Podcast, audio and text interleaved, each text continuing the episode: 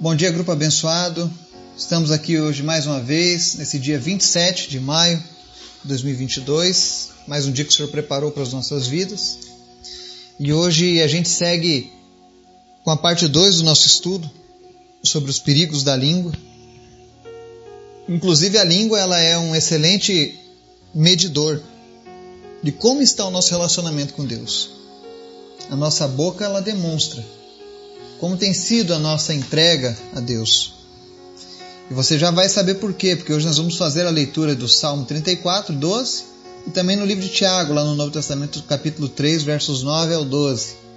Mas antes a gente começar o nosso estudo, quero convidar você para a gente estar orando e intercedendo pelos nossos pedidos e pela nossa nação. Amém? Vamos orar? Obrigado, Deus, por tudo que o Senhor tem feito, pela tua graça, pelo teu amor, por tudo que o Senhor tem realizado nas nossas vidas, Pai. Nós te louvamos, nós te agradecemos, nós bendizemos o teu nome, Pai.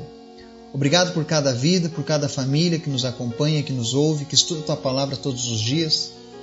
Eu oro, Senhor, para que cada uma dessas pessoas que está nos ouvindo tenha encontros sobrenaturais contigo, que o Senhor seja algo real na vida de cada uma dessas pessoas e que todos os dias elas sentam, Deus, o desejo de estarem diante da tua presença, de falarem contigo e de ouvirem a tua voz.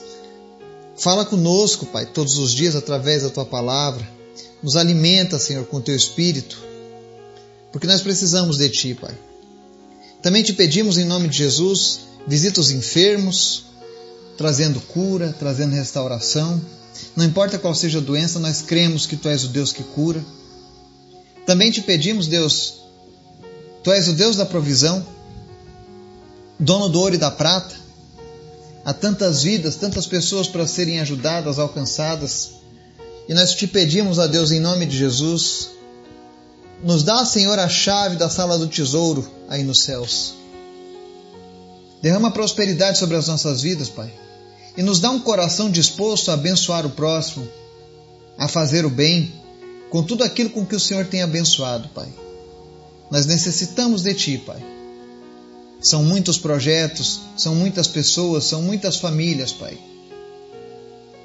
Por isso nós pedimos a Ti, Senhor, nesse momento, que é o dono do ouro e da prata. Derrama bênçãos e prosperidade sobre as nossas vidas, Deus. Mas que ninguém passe necessidade, Pai. Em nome de Jesus. Fala conosco, Senhor, através da tua palavra. Nos ensina, Pai, a nos parecermos cada vez mais contigo, Jesus. Obrigado por tudo, Senhor. Nós te amamos. Amém. Estudo de hoje, Salmo 34, verso 12. Você já deve ter ouvido aquele ditadinho: a boca fala do que o coração está cheio, né? Mas o Salmo 34 diz assim: Quem de vocês quer amar a vida e deseja ver dias felizes? Guarde a sua língua do mal e os seus lábios da falsidade. Então, nós vamos à parte 2 do nosso estudo hoje. E aqui o salmista está falando sobre a diferença de quem quer amar a vida e ver dias felizes ou não. E uma das dicas para quem busca ter dias felizes é guarde a sua língua do mal. Pare de falar coisas ruins. Não participe da maledicência. E hoje, especialmente no Brasil, um país tão polarizado pela política, nunca se tornou tão necessário esse tipo de recomendação. Porque às vezes nós podemos estar sendo contaminados por aquele mal. Nós podemos estar demonstrando algo quando nós não temos certeza. Tiago irmão de Jesus, no capítulo 3, versos 9 ao 12, ele diz assim: Com a língua bendizemos ao Senhor e Pai, e com ela amaldiçoamos os homens, feitos à semelhança de Deus. Da mesma boca procedem bênção e maldição. Meus irmãos, não pode ser assim. Acaso podem sair água doce e água amarga da mesma fonte? Meus irmãos, pode uma figueira produzir azeitonas ou uma videira figos? Da mesma forma, uma fonte de água salgada não pode produzir água doce. Meu Deus, Que palavra dura. Mas é uma palavra para nós, para o nosso bem. Tiago ele ele consegue trazer mais a fundo aquilo que o salmista falava no verso 34. E ele fala com relação ao nosso testemunho.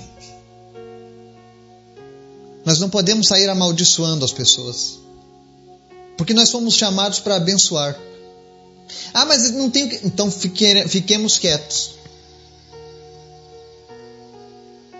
Mas nós precisamos tomar esse cuidado. E ele diz: da, da mesma fonte não sai água doce e água amarga. Ou seja, ou a nossa boca é uma fonte de bênçãos, ou a nossa boca é uma fonte de maldição. E se ela está sendo uma fonte de maldições, estamos errados. Precisamos pedir perdão a Deus.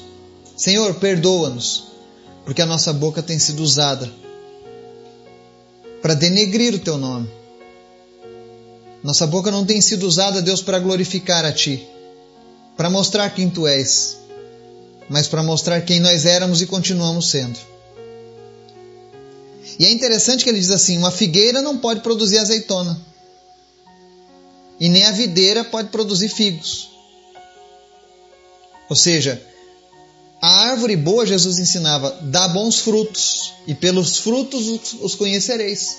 Nós somos conhecidos pelos frutos que nós damos. Que tipo de fruto tem saído da sua boca? Frutos que demonstram o Deus que você serve? Ou que mostram apenas que você é mais um religioso no meio da multidão? E vamos mais além ainda. Quer dias felizes, guarde a sua língua do mal e os seus lábios da falsidade. Não participe dessas coisas. Não fale daquilo que a gente não tem certeza. Nós precisamos tomar cuidado com aquilo que tem saído da nossa boca. E nisso eu me incluo também. É uma das áreas que eu preciso constantemente estar vigiando. E é por isso que a palavra de Deus dá tanta importância a essa questão do que nós falamos, da nossa língua. E é por isso que é oportuno esse tipo de estudo, para que nós estejamos alertas, já que o nosso objetivo é a cada dia nos aproximarmos de Deus, imitarmos Jesus. Que o Espírito Santo de Deus possa nos auxiliar nessa dificuldade, nesse problema, nos dando sabedoria. E que Deus nos abençoe no nome de Jesus. Amém.